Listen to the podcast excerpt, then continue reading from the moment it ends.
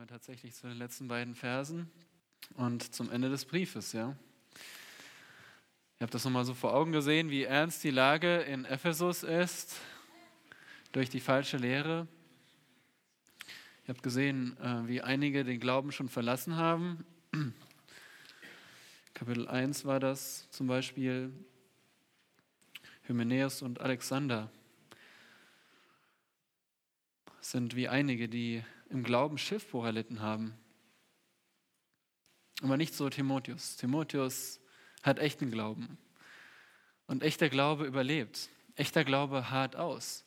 Echter Glaube erfüllt die Aufgabe. Und da sind wir auch schon bei uns, bei unserem Leben, ja, dass wir ebenso aufgefordert sind, im Glauben auszuharren und zu überleben. Ja, in unserem äh, Abschnitt schließt jetzt Paulus den Bogen zum Anfang. Also unser Abschnitt wird den ganzen Brief nochmal zusammenfassen und abschließen. Paulus begann ja den Brief mit diesem ernsten Anlass. Er verliert nicht viel Worte über Grüße oder Wünsche oder Gebete, sondern er sagt, fängt gleich an. Ich habe dich dort gelassen, weil dort Menschen fremde Lehren verbreiten. Und du musst ihn gebieten, das zu unterlassen. Also Timotheus hatte diese wichtige Aufgabe, das gottesfürchtige Verhalten wiederherzustellen, wie wir in der Absicht gesehen haben. Und, es geht nicht von heute auf morgen. Ja? Er kann nicht von heute auf morgen die, die Gemeinde umkrempeln. Er muss ausharren. Und genauso ist in unserem Glauben, dass wir nicht einen Tag glauben müssen und das reicht aus, sondern wir müssen viele Tage glauben, wir müssen ausharren im Glauben. Und ich weiß nicht, wie es euch geht, aber ich, das ist immer wieder sehr, sehr schön, wenn man von alten Bekannten hört oder alten Freunden, alten gläubigen Freunden und hört, dass sie immer noch dabei sind, dass sie immer noch entschiedene Christen sind. Ja? Dass sie nicht irgendwie gar nicht echt waren und vom Glauben abgeirrt sind. Und, und so ist auch äh, die, dieses Anliegen in unserem Text, dass wir ausharren, dass wir im Glauben, am Glauben festhalten, dass wir uns als echte Gläubige erweisen. In unserem Text werden wir zwei Bedingungen für das geistliche Ausharren sehen. Ja? Zwei Bedingungen für das Ausharren als Christ. Sehr einfach, simpel, ihr habt eure Blätter. Wir lesen jetzt die letzten beiden Verse. Da sagt Paulus, Oh Timotheus, bewahre das anvertraute Gut, meide das unheilige, nichtige Geschwätz und die Widersprüche der fälschlich sogenannten Erkenntnis. Zu dieser haben sich etliche bekannt und haben darüber das Glaubensziel verfehlt. Die Gnade sei mit euch. Ja, was ist die erste Bedingung zum geistlichen Ausharren? Das kommt hier aus dem Text. Bewahre den Glauben. Bewahre den Glauben. Der Brief ist jetzt fast abgeschlossen. Der letzte Aufruf ist gekommen. Was wird Paulus jetzt seinem Mitstreiter mitgeben? Seine letzten Worte. Nicht seine allerletzten Worte, wir wissen, er hat noch einen weiteren Brief geschrieben, aber welche Worte wird er nun Timotheus mitgeben? Bewahre den Glauben. Er beginnt sehr emotional. Er sagt hier, oh Timotheus. Zum einen dieses Oh, das steht ja auch hier im griechischen Text. Das haben wir schon gesehen bei Oh Mensch Gottes, Vers 11, 6 Vers 11. Du aber, oh Mensch Gottes. Das macht das Ganze noch feierlicher, noch dringlicher, noch eindrücklicher. Und dann auch sehr persönlich. Er sagt, Timotheus. Er spricht ihn bei seinem Vornamen an. Was denkt ihr, wie häufig kommt der äh, Vorname vor in diesem Brief? Genau zweimal. Am Anfang und hier. Eine besondere Stelle, dass er ihn beim Vornamen nennt. Timotheus. Ja, und was ist sein Appell? Bewahre das anvertraute Gut. Das ist hier nicht ein, ein Ratschlag. Ja? Ich rate dir, dass du das gut bewahrst. Ich wünsche mir das. Nein, es ist ein Befehl. Bewahre das anvertraute Gut. Und dieser Befehl fordert eine unmittelbare Handlung. So wie das hier ausgedrückt ist im Griechischen, würde man heute vielleicht das doppelt unterstreichen, wenn man etwas in dieser Art schreibt. So ist der, dieser Befehl ausgedrückt. Timotheus, das ist deine Priorität. Du musst, überall musst du das anvertraute Gut bewahren. Und bewahren heißt hier bewachen, so wie man ein Gut bewacht. Das versteht ihr ganz schnell, wenn ihr an, daran denkt, dass dieser Begriff aus der Welt der Bank kommt. Jemand hat etwas Kostbares jemand anvertraut, wie einen Schatz, einen wertvollen Besitz und, und der das anvertraut bekommen hat, der soll das jetzt verwahren. So wie ihr euer Geld zu einer Bank gebracht habt. Ja? Ihr, ihr nehmt es nicht mehr irgendwie unter den Arm und bringt es dahin. Heute geht das alles elektronisch und mit Überweisung. Und letztendlich bringt ihr euer Geld zu einer Bank, oder? Und, und erwartet, dass es dort verwahrt wird. Dass es nicht auf einmal am nächsten Tag weg ist, sondern dass sie ihre Sachen gut machen und dass das Geld auch dort verwahrt wird. Genau dieselbe Gedanke ist hier. Timotheus, du hast einen Schatz bekommen. Du hast einen Schatz bekommen und du sollst ihn bewahren, du sollst ihn bewachen, du sollst ihn sicher verwahren. Das ist eine hohe Verantwortung. Das kennen wir auch schon aus dem Gesetz Mose. Da wurde auch erwartet, dass die Menschen etwas Anvertrautes, ja, sicher bewahrt haben und vollständig zurückgegeben haben. Das war ein wichtiges Prinzip schon damals. Und wir verstehen das auch heute, wenn sagen wir mal, du leist jemand dein Auto, du erwartest, dass, dass es unversehrt zurückkommt, oder? Und die Frage ist jetzt, wir verstehen das Bewahren, aber was ist dieses Gut? Was ist dieses anvertraute Gut? Was ist das? Nun, in dem Brief gibt es mehrere Stellen, wo vom, vom, von diesem Bewahren gesprochen wird. Zum Beispiel Kapitel 1, ja, Vers 18. Kapitel 1, Vers 18 sagt Paulus, Dieses Gebot vertraue ich dir an, mein Sohn Timotheus. Und dann, damit du, also gemäß den früher bei dich ergangenen Weissagungen, damit du durch sie gestärkt den guten Kampf kämpfst, indem du den Glauben und ein gutes Gewissen bewahrst. Also Timotheus sollte den Glauben und ein gutes Gewissen bewahren. Und dann den Begriff finden wir auch in Kapitel 4, Vers 16. Da heißt es, habe Acht auf dich selbst, selbes Wort, ja.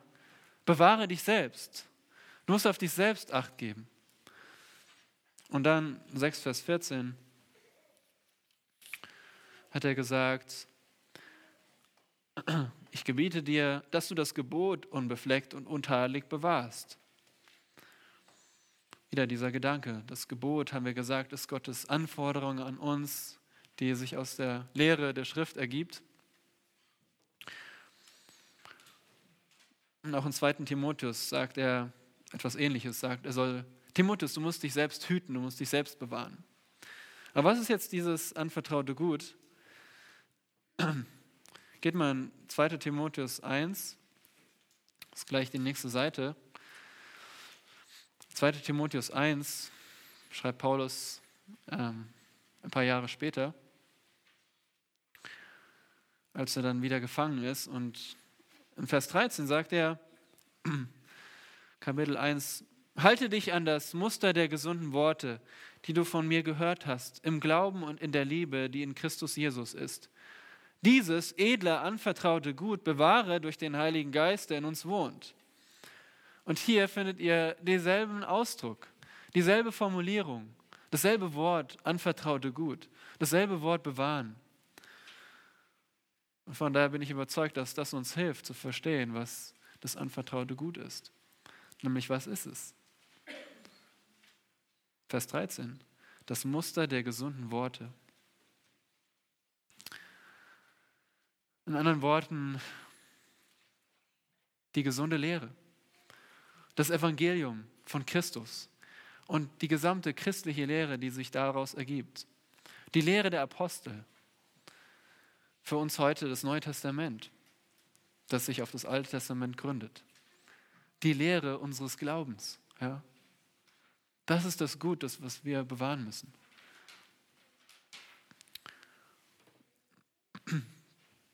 Das ist unser Glaubensinhalt. Und den finden wir nicht in unseren Vorstellungen oder Gedanken, sondern den finden wir außerhalb von uns. Hier in der Schrift, in der überlieferten, im Wort Gottes. Da ist unser, unser Schatz, der sich nicht ändert. Die gesunden Worte. Und dieses anvertraute Gut steht hier im Gegensatz zu Geschwätz. Vers 20. Das nichtige Geschwätz und die Widersprüche der fälschlich sogenannten Erkenntnis.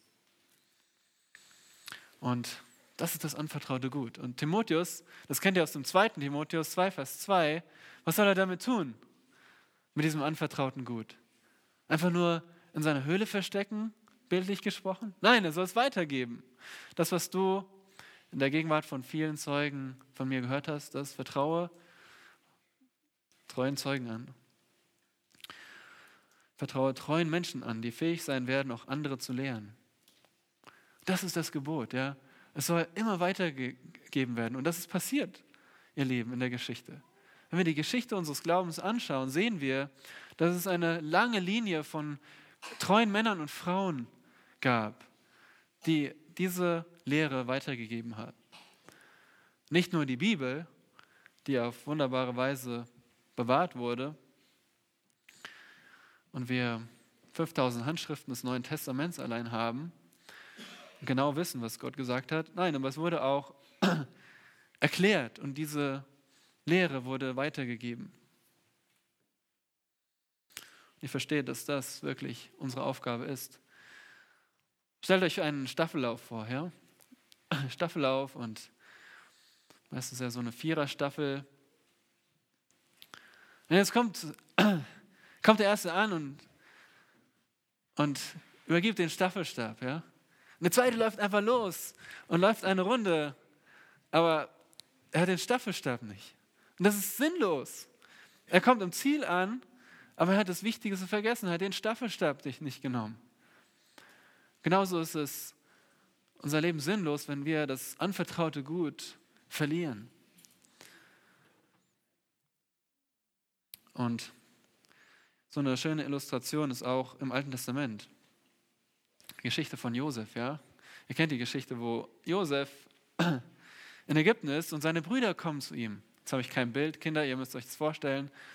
Aber die, die Brüder kommen zu Josef, ja, und erkennen ihn nicht.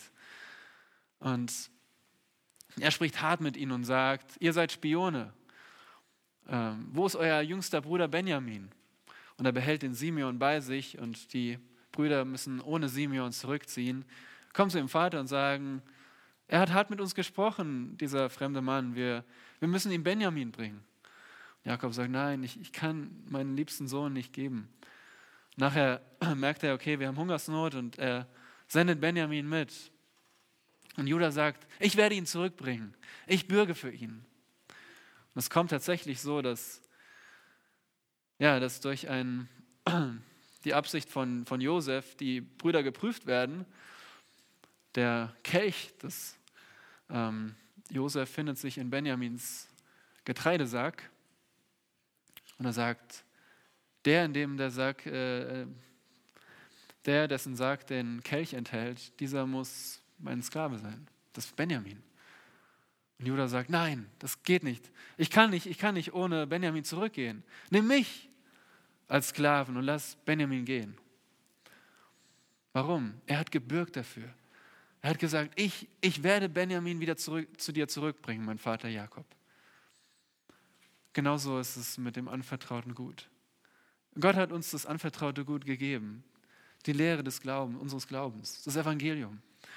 Und er erwartet, dass wir es bewahren, wie Judah sich um Benjamin ähm, gesorgt hat.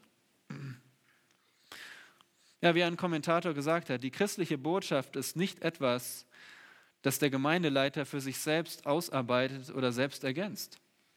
Es ist eine göttliche Offenbarung, die seiner Obhut anvertraut wurde und es ist seine Pflicht, diese Botschaft unverändert anderen weiterzugeben. Unsere Lehre, ihr Lieben, ist nicht ausgedacht, sondern anvertraut. Unsere Lehre ist nicht erfunden, sondern empfangen. Unsere Lehre ist nicht gelernt, nicht hergestellt, sondern sie ist gelernt aus dem Wort Gottes. Sie ist nicht hervorgebracht, sondern sie wurde uns gebracht. Es ist keine private Vermutung, sondern eine öffentliche Tradition und wir müssen sie bewahren. Und ich bin so dankbar für diese Gemeinde. Ich bin jetzt zehn Jahre hier und ich danke einfach Dieter, Carrie und Pascal, dass ich diese gesunde Lehre hier empfangen habe, bekommen habe. Und ja, immer wieder ging es hier um, die, um das Evangelium, um diese Botschaft, die alles zusammenhängt in der Schrift. Hier wurde mir eine systematische Theologie gelernt, die aus dem Wort Gottes kommt, aus der Auslegung, ja nicht aus irgendwelchen Kirchenvätern primär, was sie gedacht haben, sondern was wirklich in der Bibel steht, ja, wenn wir sie auslegen.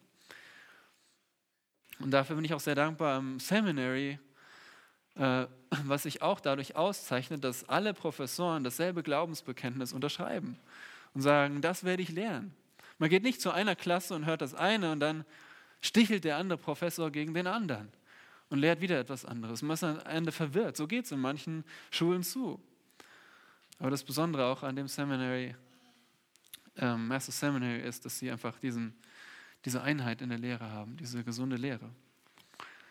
Und die Anwendung ist eigentlich liegt auf der Hand. Nächstes Jahr wird hier in den Bibelstunden durch systematische Theologie gelernt, gelehrt. Und in anderen Worten, nächstes Jahr wird hier in den Bibelstunden das anvertraute Gut weitergegeben. Okay? Das Gut wird anvertraut. Und es ist wirklich ein großes Vorrecht, das zu lernen. Weil systematische Theologie, die aus der Bibel kommt, die ist auch immer praktisch. Ja, Gott will, dass wir diese Lehre nicht nur lernen, sondern umsetzen. Von daher hoffe ich einfach, dass wir alle uns darin noch, dass wir immer noch dazu lernen. Ich meine, wir haben schon so viel anvertraut bekommen, aber dass wir uns weiter belehren lassen. Also, was ist die erste Bedingung? Bewahre den Glauben. Ja. Es geht nicht nur darum, dass wir einfach sagen, okay, ich will einfach festhalten, ich will glauben. Nein, es geht, bewahre den Glauben in erster Linie das, was der Glaubensinhalt. Wenn das wahre Evangelium. Und wir müssen unseren Glauben auf Gott setzen. Nicht auf unsere eigene Willenskraft oder so, sondern auf die Wahrheit. Und diese Wahrheit müssen wir bewahren. Wie machen wir das? Die zweite Bedingung ist, meide den Irrtum. Paulus sagt, meide das unheilige, nichtige Geschwätz. Und sehen wir hier, wie Paulus sagt, was Timotheus tun soll, was er nicht tun soll. Und so sagt er ganz genau, was, was eigentlich seine Aufgabe ist. Er muss das Richtige bewahren, er muss das Falsche meiden. Er sagt, meide das unheilige, nichtige Geschwätz. Und meiden ist hier im griechischen Text dem Bewahren untergeordnet. Anders ausgedrückt, wie bewahrt er das anvertraute Gut? Indem er das Falsche meidet. Und so seht ihr das auch in der Elberfelder Übersetzung. Da steht, bewahre das anvertraute Gut, indem du die unheiligen Lehren reden meidest. Also wir können nicht sagen, wir bewahren das Richtige, wenn wir sagen, alles ist wahr. Nein. Die Wahrheit der Schrift setzt sich, sondert sich ab von der Lüge und vom Irrtum. Und wir müssen den Irrtum meiden. Wer entschlossen ist, das anvertraute Gut zu bewahren, der muss auch die unbiblische Lüge meiden. Und meiden ist, hat hier genauso Befehlscharakter. Also es ist ein Aufruf an uns. Meide das, den Irrtum. Und wie häufig? Das Verb zeigt, dass es immer geschehen muss. Wir müssen ständig und kontinuierlich den Irrtum meiden. Nicht nur einen Tag, nicht nur eine Woche, nicht nur einen Monat. Wir müssen ständig den Irrtum meiden. Und was ist dieser Irrtum? Paulus zeigt uns hier zwei Gefahren, sozusagen zwei Giftstoffe, die wir meiden müssen, weil sie uns vergiften. Das erste ist hier nichtiges Geschwätz. Meide das unheilige, nichtige Geschwätz. An anderer Stelle heißt es leere Reden. Und im Zusammenhang des Briefes ist das hier ein Ausdruck für falsche Lehre. Falsche Lehre. Wir haben schon im Brief gesehen, wie es genannt wird, unnützes Geschwätz oder unheilige Altweiberlegenden, Wortgefechte. Wir haben auch schon darüber gesprochen, was der Inhalt dieser falschen Lehre war. Es gründete sie nicht auf Gottes Offenbarung, sondern auf Legenden, auf endlose Geschlechtsregister und auf das falsch angewandte Gesetz im Alten Testament. Ja, Christus hat uns befreit von dem Gesetz und diese falschen Lehrer haben gesagt, wir müssen uns immer noch halten. Wir haben gesagt, ihr dürft nicht heiraten, ihr dürft nicht bestimmte Speisen essen. Das war diese falsche Lehre, dieses unnütze Geschwätz. Und dieses Geschwätz ist unheilig. Es ist außerhalb des heiligen Bodens der Wahrheit. Das ist einfach über der Grenze. Und Timotheus, was soll er tun? Er soll es meiden, komplett meiden. In anderen Worten, dieses gottlose Geschwätz verdient keine Aufmerksamkeit. Und das ist für uns auch sehr hilfreich, dass wir uns nicht mit allen möglichen Ideen abgeben müssen. Wir müssen nicht mit allem uns beschäftigen und diskutieren. Das trifft auf den zweiten Giftstoff zu, nämlich, ihr seht es hier, die Widersprüche der fälschlich sogenannten Erkenntnis. Pascal hat uns gelehrt, Erkenntnis ist nicht immer schlecht, oder? 1. Korinther 8. Erkenntnis ist an sich gut, wenn es die richtige Erkenntnis ist. Wir sehen dieses Wort Erkenntnis an vielen Stellen im Neuen Testament. Zum Beispiel Gottes Erkenntnis ist Römer, 8, äh, Römer 11, unerschöpflich. Und Kolosser 2, Vers 3 kennt ihr vielleicht auswendig. Denn in Christus sind verborgen alle Schätze der Erkenntnis. Und dann in 2. Korinther 4 lesen wir, dass Gottes, äh, die Erkenntnis der Herrlichkeit Gottes in unseren Herzen aufgegangen ist. Oder jemand, der gläubig geworden ist, wie wird er genannt? Jemand, der zur Erkenntnis der Wahrheit gekommen ist. Also Erkenntnis an sich ist nicht schlecht. Wir brauchen Erkenntnis, um gläubig zu werden. Aber hier geht es um eine fälschlich sogenannte Erkenntnis. Und zwar um die Widersprüche, ihr seht es hier, die Widersprüche der fälschlich sogenannten Erkenntnis. Widerspruch ist ein anderes Wort für eine Gegenposition in einer Debatte. Das heißt, diese fälschliche Erkenntnis bildet die Gegenposition zur gesunden Lehre, zur Wahrheit. Also irgendwelche Lehren, die dem Evangelium widersprechen. Widersprechen, dass Christus der einzige Mittler ist, dass er der Sohn Gottes ist, dass er wahrer Mensch ist, dass er der einzige Weg ist zu Gott, dass wir von der Sünde umkehren müssen, dass wir geheiligt werden sollen, dass das Wort Gottes die einzige sichere Offenbarung ist und Wahrheit ist. Und so gibt es viele Lehren, die dagegen rebellieren. Lehren, die den Verstand, den eigenen menschlichen Verstand über Gottes Verstand setzen. Und das ist immer, das ist der Anfang für, für jeden Irrtum. Und deswegen ist diese falsche Lehre geprägt von Streitfragen und Wortgefechten. Es kommt alles zusammen jetzt. Was hat Timotheus, was hat Paulus gesagt? Diese falschen Lehrer sind ständig damit beschäftigt, zu streiten. Warum? Weil ihr eigener Verstand über, dem, über Gottes Verstand steht. Und deswegen hat der eine diese Meinung, der andere hat diese Meinung. Und jetzt streiten sie, weil sie selbst auch Einfluss haben wollen in der Gemeinde. wo kommt es her? Nun, wenn ihr überlegt, wo, wo hat es angefangen, dass jemand gesagt hat, vertraue deinem eigenen Verstand. Wo war das? Wo hat jemand eine höhere Erkenntnis versprochen? Im Garten Eden, genau. Und da fing es alles an, dieser Irrtum, den eigenen Verstand über Gottes Verstand zu setzen. Den eigenen Verstand, ja, wir begrenzte Menschen, über Gottes Verstand, der dich und mich gemacht hat, der unseren Körper designt hat, der diese Hand gemacht hat. Okay, du sagst, ich bin schlauer als derjenige, der diese Hand gemacht hat. Ich bin schlauer als der, der alle Arten von Tieren und Pflanzen gemacht hat, der das Wassersystem äh, ausgeklügelt hat, der die Planeten in der Bahn hält, der genau ausgerechnet hat, wie alles funktioniert. Ich bin, mein Verstand ist höher. Was für ein Irrtum. Aber genauso denken wir häufig und genauso waren wir. Aber das ist, wovor Paulus warnt. Vor dieser fälschlich sogenannten Erkenntnis. Und hinter dieser Erkenntnis steht keine echte Erkenntnis. Warum? Weil sie die Wahrheit Gottes verwerfen. Und so sagt Jeremia zum Beispiel, zu Schanden geworden sind die Weisen, sie sind erschrocken und haben sich selbst gefangen. Denn siehe, sie haben das Wort Jahwes verworfen. Was für eine Weisheit bleibt ihnen da noch übrig? Wenn man das Wort Gottes verwirft. Ehrlich gesagt, was für eine Weisheit haben wir noch? Keine.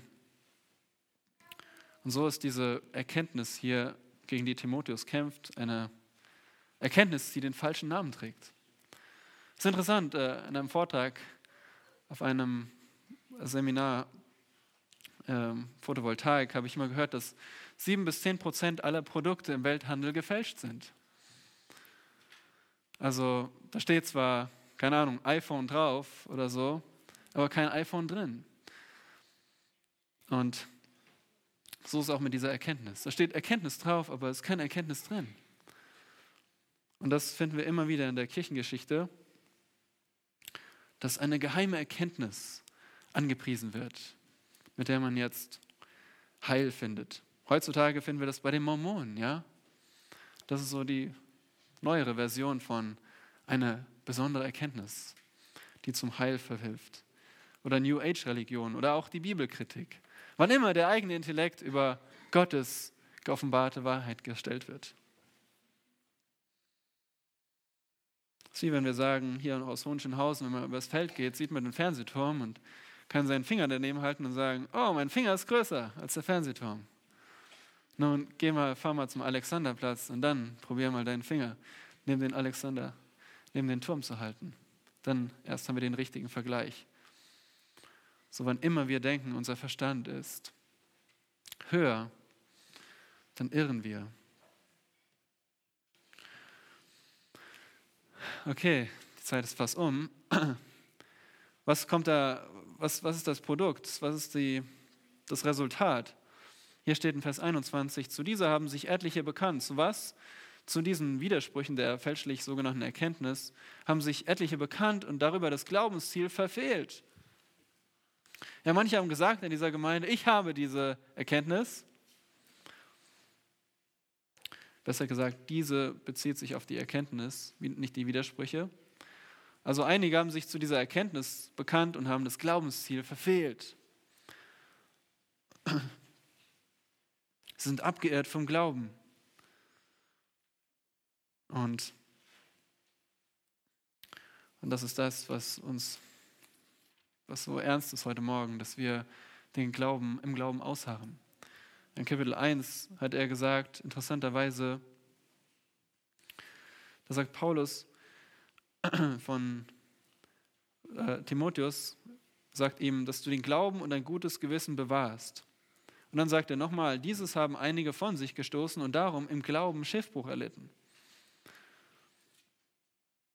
Und hier geht es um zweierlei Glauben in 1 Vers 19. Einmal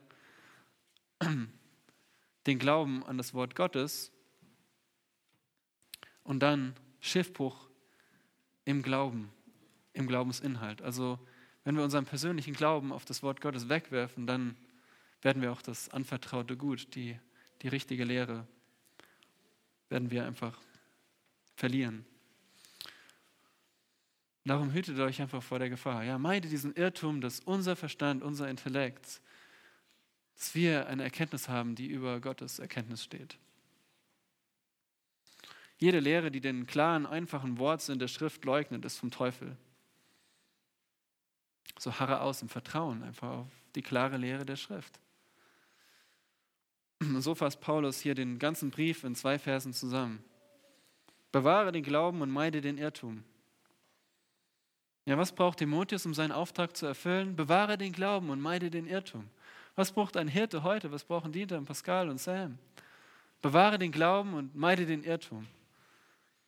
Und was brauchst du, um als Christ zu überleben, ja? Dass du nicht jemand bist, der unecht ist oder vom Glauben abirrt. Bewahre den Glauben und meide den Irrtum. Ständig. Und dabei geht es um mehr als uns selbst. Ja? Das ist jetzt nur eine Momentaufnahme, wir als Gemeinde hier. Wir wollen, dass diese Gemeinde blüht und, und wächst und, und Fortbestand hat. Es geht um unsere Kinder und um unsere Enkel. Was wird sie, ähm, was wird sie dabei halten, wenn sie den Glauben bewahren und den Irrtum meiden? Und so wollen wir uns einreihen in diese lange Linie. Wir wollen das anvertraute Gut weitergeben. Es geht nicht um uns, sondern es geht um Gott, um Gottes Geschichte. Unsere, unser, was ist euer Sinn? Was ist unser Sinn? Wir müssen das anvertraute Gut weitergeben. Was bleibt noch zu sagen? Paulus sagt, die Gnade sei mit euch. Die Schlachter übersetzt hier nicht die besten Handschriften, hier steht euch, nicht dir. Das zeigt an, dass, dass Timotheus zwar der Adressat ist, aber dieser ganze Brief, der Brief der gesamten Gemeinde vorgelesen werden sollte. Die Gnade sei mit euch, sagt er hier. Und dieser Segenswunsch ist ziemlich kurz. Meistens hat Paulus noch Grüße und andere Dinge. Hier sagt er nur einfach, die Gnade sei mit euch. Und so besinnt er sich zurück auf das, worauf es ankommt. Welche Gnade? Das ist die Gnade Jesu Christi, die unverdiente Gunst, durch die wir errettet sind, durch die wir auch fortwährend leben. Ja? Wir leben aus Gnade. Wir sind nicht nur einmal errettet aus Gnade, wir leben ständig aus Gnade. Warum? Weil wir täglich sündigen und Gottes Strafe verdienen. Wenn Gott uns nicht heute gnädig wäre, dann wären wir verdammt. Aber Gottes Gnade ist unwiderruflich. John Piper schreibt, Zitat, tatsächlich ist es erstaunlich, dass jedes gute Werk, das wir in der Abhängigkeit von ihm, von Gott tun, um ihm etwas zurückzuzahlen, genau das Gegenteil bewirkt. Es macht uns zu größeren Schuldnern gegenüber seiner Gnade. Paulus sagt, ich habe mehr gearbeitet als sie alle, jedoch nicht ich, sondern die Gnade Gottes, die mit mir ist. Piper sagt weiter, lasst uns die Menschen lehren, dass Gott uns genau dort haben will, in alle Ewigkeit, immer tiefer in die Schuld gegenüber seiner Gnade. In anderen Worten, wir können uns nichts, wir können nichts zurückzahlen, weil alles, was wir Gutes tun, ist durch Gottes Gnade bewirkt. Und so häufen wir täglich mehr und mehr Gnade auf, die wir von Gott empfangen haben. Letztendlich ist Gnade das, wovon wir leben. Deswegen sagt Paulus, die Gnade sei mit euch. Und wie können wir das Anvertraute gut bewahren? Wie können wir als Christen überleben? Nur durch Gottes Gnade. Wenn wir 10.000 Jahre sind in seiner Herrlichkeit, mein Herz noch von der Gnade singt, wie in der ersten Zeit. Wenn wir 10.000 Jahre sind in seiner Herrlichkeit, mein Herz noch von der Gnade singt, wie in der ersten Zeit. Herr und Gott, wir danken dir einfach für deine Gnade. Durch deine Gnade bewahre uns im Glauben und bewahre uns vor dem Irrtum. Macht uns weiter zu Lichtern in dieser Welt, die die Wahrheit weitersagen und die einfach Menschen um deinen Willen lieben, damit du und dein Name groß gemacht wird in dieser Welt. Amen.